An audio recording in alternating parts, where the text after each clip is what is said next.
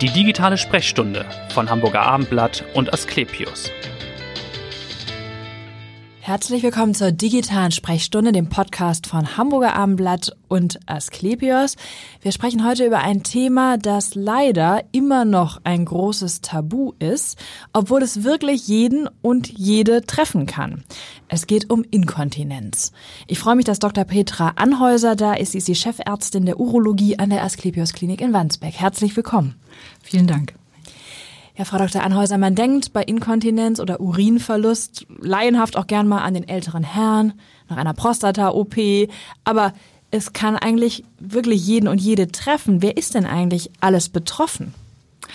Das ist richtig. Wenn man äh, das Thema Inkontinenz hört, sich damit beschäftigt, denkt man nicht unweigerlich an oder denkt man unweigerlich nicht nur an ältere Patienten, ähm, sondern man sollte im Fokus haben, dass eben auch Jüngere betroffen sein können.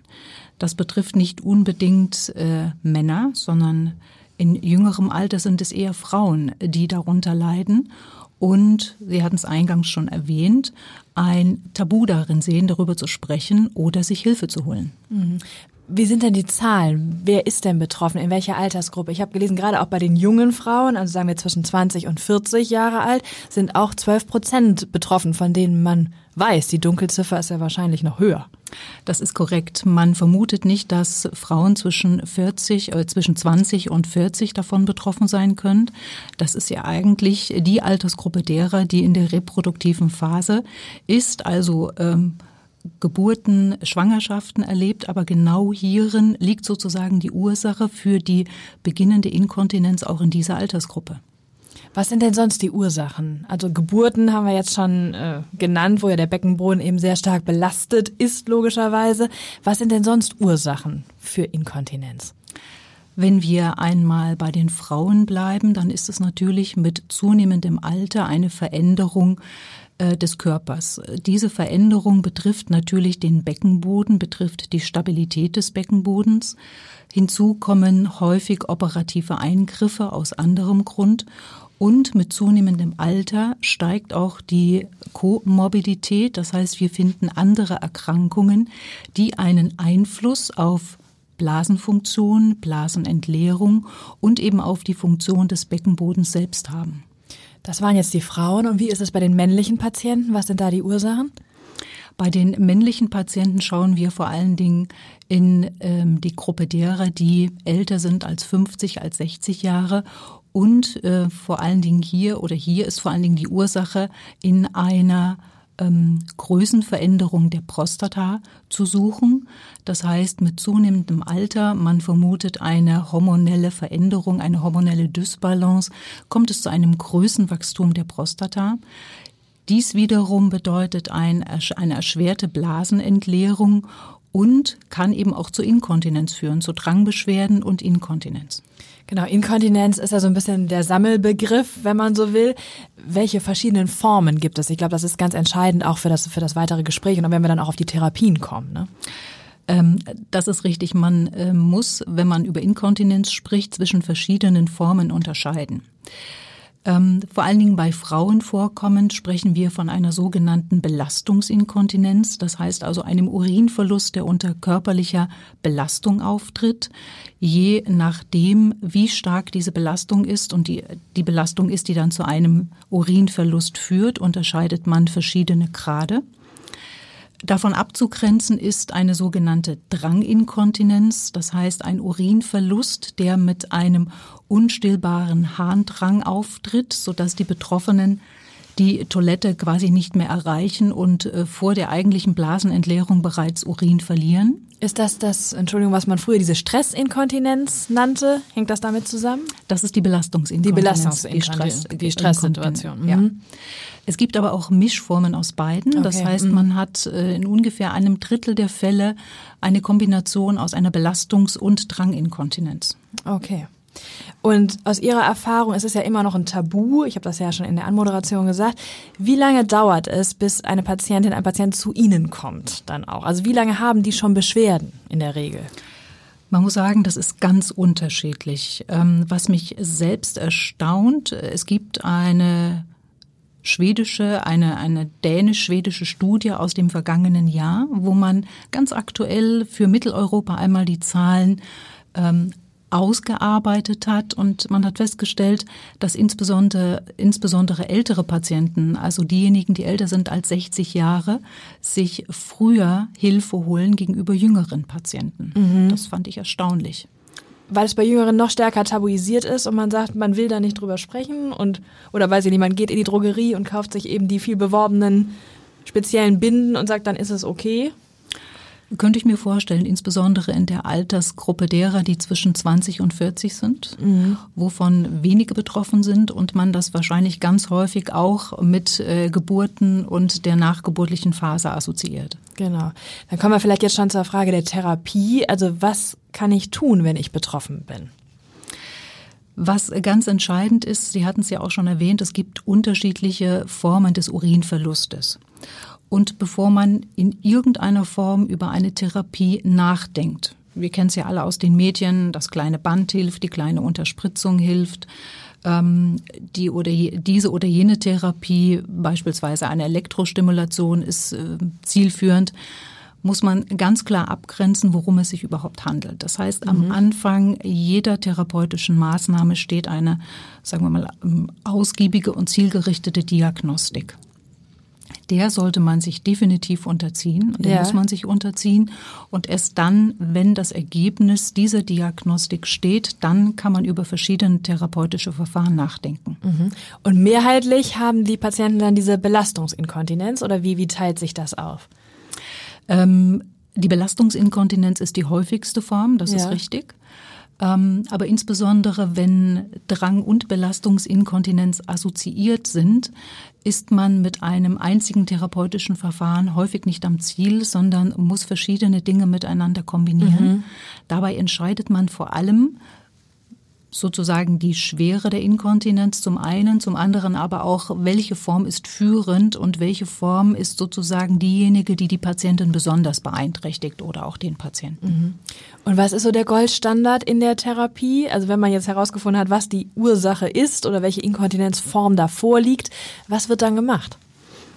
Über einen eigentlichen Goldstandard in der Form kann man nicht sprechen. Wenn es sich um jüngere Patientinnen handelt, äh, nicht mehr im gebärfähigen Alter, ähm, kann man sicherlich über kleinere Maßnahmen, kleinere operative Maßnahmen nachdenken mhm. bei der mhm. Belastungsinkontinenz. Stichwort Bändchen. Ja.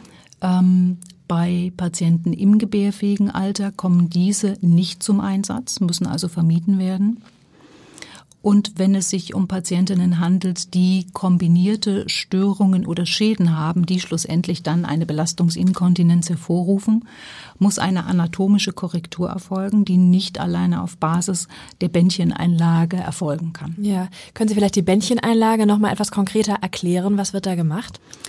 Ähm, dieses in Anführungszeichen Bändchen, was man verwendet, ist eine Unterlage der Harnröhre, die auch auf diesem Weg, also durch die Scheide hindurch eingebracht wird und die in der Belastungssituation, also bei körperlicher Belastung, sozusagen ein ähm, eine Hängematte darstellt, die Harnröhre auffängt und für einen suffizienten Verschlussmechanismus der Harnröhre sorgt. Mhm. Und dann ist man sozusagen damit auch geheilt, kann man das sagen? Ist man dann beschwerdefrei oder kann das dann auch immer wieder trotzdem auftreten? Das sollte der Ziel dieser kleinen ja. operativen Maßnahme sein, dass man geheilt ist. Mhm. Und bei den Frauen im gebärfähigen Alter noch, wo das ja eben nicht äh, in Frage kommt, dieser kleine Eingriff, reichen dann die Beckenbodenübungen oder wie würde man da jetzt äh, helfen können? Das wäre der erste Schritt. Generell sollte man zunächst konservative Maßnahmen mhm. bevorzugen, das heißt Physiotherapie, ähm, zum einen Elektrostimulation, ein Beckenbodentraining. Das sind natürlich alles Dinge, die von den Patientinnen häufig auch schon durchgeführt wurden. Ja. Die Frage ist natürlich, ob es ausreichend oder richtig erfolgt ist, das Training. Und im zweiten Schritt gibt es die Möglichkeit, die Harnröhre zu unterstützen mit Unterspritzungen, beispielsweise in Form einer zusätzlichen Abdichtung. Alternativ gibt es, falls das nicht ausreichend sein sollte, operative Verfahren, die schon eine ganz lange Tradition haben und die man aufgrund dieser weniger invasiven Bändcheneinlage bisher verlassen hat. Aber diese Verfahren würden dann zum Einsatz kommen. Und dieses Unterspritzen, ist das mit Botox? Muss man ja fragen, ist es das? Nein, Botox verwendet man auch als Unterspritzung. Genau, das gibt es auch, ne? Korrekt. Botox in der Blase. In der Blase, nicht in der Harnröhre. Also Ja. wenn es um die Korrektur einer Belastungsinkontinenz geht, bei jüngeren Frauen, auch bei älteren anwendbar, würde man sozusagen die Schließmuskelregion unterfüttern, unterspritzen. Das ist eine Form von Hyaluronsäure, die man heutzutage verwendet. Und dieses Unterspritzen ist quasi wie ein Abdichtenmechanismus, so muss man sich das vorstellen, Ja. ein zusätzlicher für die Harnröhre selbst. Um nochmal auf das Botox zurückzukommen, eine einfache, wenig invasive Maßnahme bei Drangbeschwerden. Also Ah, die okay. Injektion von Botulinumtoxin sorgt dafür, dass die Blase in einer gewissen Art und Weise ruhiger gestellt wird Ja. und so die Drangbeschwerden nicht im Vordergrund stehen und auch der Urinverlust, den versucht man damit zu kopieren, zu beseitigen. Aber das ist wahrscheinlich ja keine dauerhafte Lösung. Wenn man jetzt an die Schönheitseingriffe denkt, dann ist ja Botox immer was, was so für vier bis sechs Monate, glaube ich, äh, die Falten verschwinden lässt, aber eben nicht dauerhaft. Die Wirkzeit ist die gleiche. Auch hier haben wir es damit Ja. zu tun, dass der Eingriff wiederholt werden muss. Man Ja. spricht so von, je nach Anwendung, fünf bis acht Monaten. Ja. Das sollte das Intervall sein, wo eben auch die Wirkung vorhanden sein muss. Genau. Ähm, jetzt sind Sie ja ausgewiesene Expertin für Harninkontinenz, muss man sagen. Wie kommt man dazu, vielleicht auch gerade als Frau in diesem Fachgebiet zu landen? Ich glaube, die Urologie ist doch auch gerade in der Medizin immer noch ein sehr stark männerdominiertes Fach. Ich würde es so beantworten. In den letzten ähm, 15, 10, 15 Jahren hat sich ein deutlicher Wandel vollzogen. Ähm, wenn man sich anschaut, dass ähm, Medizinstudenten mittlerweile in über 70 Prozent weiblich besetzt sind, ja. ähm, diese Entwicklung findet man auch in allen Fachbereichen der Medizin. Und ähm, genauso davon oder genauso ist davon die Urologie betroffen. Vor 20 Jahren mein erster Besuch auf einem Kongress ähm, hat mir das Gefühl vermittelt, ich bin eine von ganz wenigen, Ja. die im urologischen Bereich tätig ist. Heutzutage findet man ein buntes Gemisch von Männern und Frauen und äh, genauso viele Frauen sind eben auch in der Urologie vertreten. Ist ja auch eine positive und auch nur logische Entwicklung tatsächlich. Ähm, Aber was hat Sie denn bewogen, in die Urologie zu gehen? Also, oder beziehungsweise überhaupt erstmal Ärztin zu werden und dann das Fachgebiet auszuwählen? Dass ähm, ich Medizin studieren wollte und dort richtig bin, das wusste ich eigentlich schon sehr, sehr früh. Ich würde mal schätzen, im Alter von 15 Jahren war Ja. meine Überzeugung, das ist mein Thema. Weil es eine familiäre Disposition gab? Ein klein wenig. Klein. schon, ja. Ja, schon. Ähm, dort bin ich auch angekommen, aber das Thema Urologie lag mir eigentlich nie nahe, sondern ich wollte eigentlich immer Viszeralchirurgie betreiben. Ja. Also große Bauchchirurgie und bin mehr oder weniger per Zufall in der Urologie gelandet und äh, muss sagen, habe mich in dieses Fach verliebt und deshalb auch dem Fach bin deshalb auch dem Fach treu geblieben. Ja. Zu der Eingangsfrage Thema Inkontinenz, wie kommt man dazu? Ja, genau. Es ist natürlich so, wir haben ja schon festgestellt, hauptsächlich Frauen sind davon betroffen und es gibt natürlich viele Frauen, vor allen Dingen ältere, die sich einfach eine Behandlung des Themas durch eine gleichgeschlechtliche Person, also durch eine Frau wünschen. Ja, das glaube ich auch. Das Und- erleichtert ist natürlich wahrscheinlich darüber zu sprechen, ne, wenn man mit Fall. einer Frau spricht. Auf jeden Fall. Und äh, insofern ist dieses Thema gerade in der Urologie oder in der Gynäkologie häufig durch Frauen besetzt. Also Ja. keine Ausnahme und keine Seltenheit. Nun haben Sie lange auch im Rheinland gearbeitet, sind jetzt seit sechs Jahren, glaube ich, in Hamburg, waren vorher Richtig. Albertinenhaus als leitende Oberärztin. Wo halten Sie sich gern in Hamburg auf? Gibt es da was, wo Sie entspannen, wenn Sie nicht in der Klinik sind? Wo Sie sagen, das ist aber schön hier. Hamburg hat viele wunderbare Plätze. Einer davon ist für mich äh, der Elbstrand. Ein anderer ist die Alster. Ganz klar. Also ganz klassisch Elbe Ganz und klassisch. Alster. Elbe und Alster. Gibt es denn für Sie medizinische Ziele oder Ziele jetzt als Chefärztin, die Sie in den nächsten Jahren vorantreiben wollen an der Asklepios Klinik? Ähm, natürlich versucht man sich ähm, mit einem bestimmten Thema, ähm, das man besetzt, ähm, was man ähm, auch leidenschaftlich betreibt, Ja.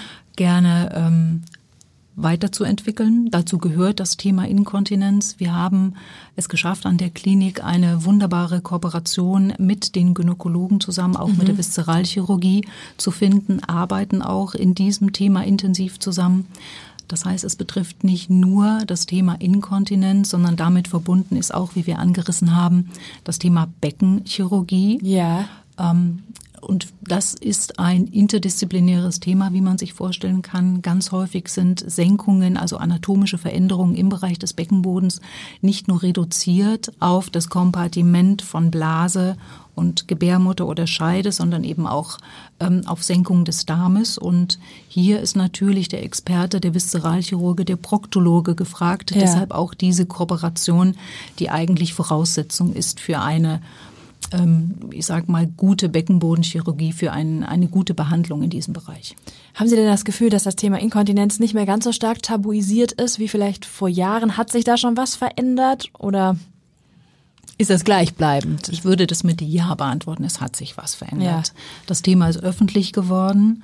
Äh, man spricht in der Öffentlichkeit darüber und es gibt immer mehr Patienten, die sich zu diesem Thema Rat und Hilfe holen. Mhm.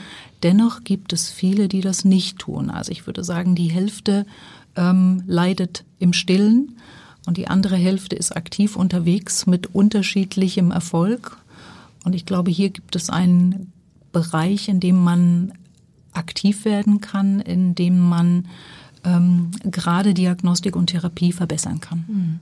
Ja, wir haben es ja zumindest öffentlich besprochen heute hier in der digitalen Sprechstunde und haben vielleicht ein bisschen dazu beigetragen, dass es nicht mehr ein ganz so großes Tabu ist und dass es eben auch Hilfe gibt und verschiedene Maßnahmen der Therapie, die wir ja zumindest kurz mal erklärt und angerissen haben. Ich danke Ihnen sehr, dass Sie heute da waren und hören Sie gerne wieder rein. In der nächsten digitalen Sprechstunde wird es bestimmt auch wieder spannend. Vielen Dank, Frau Dr. Anhäuser.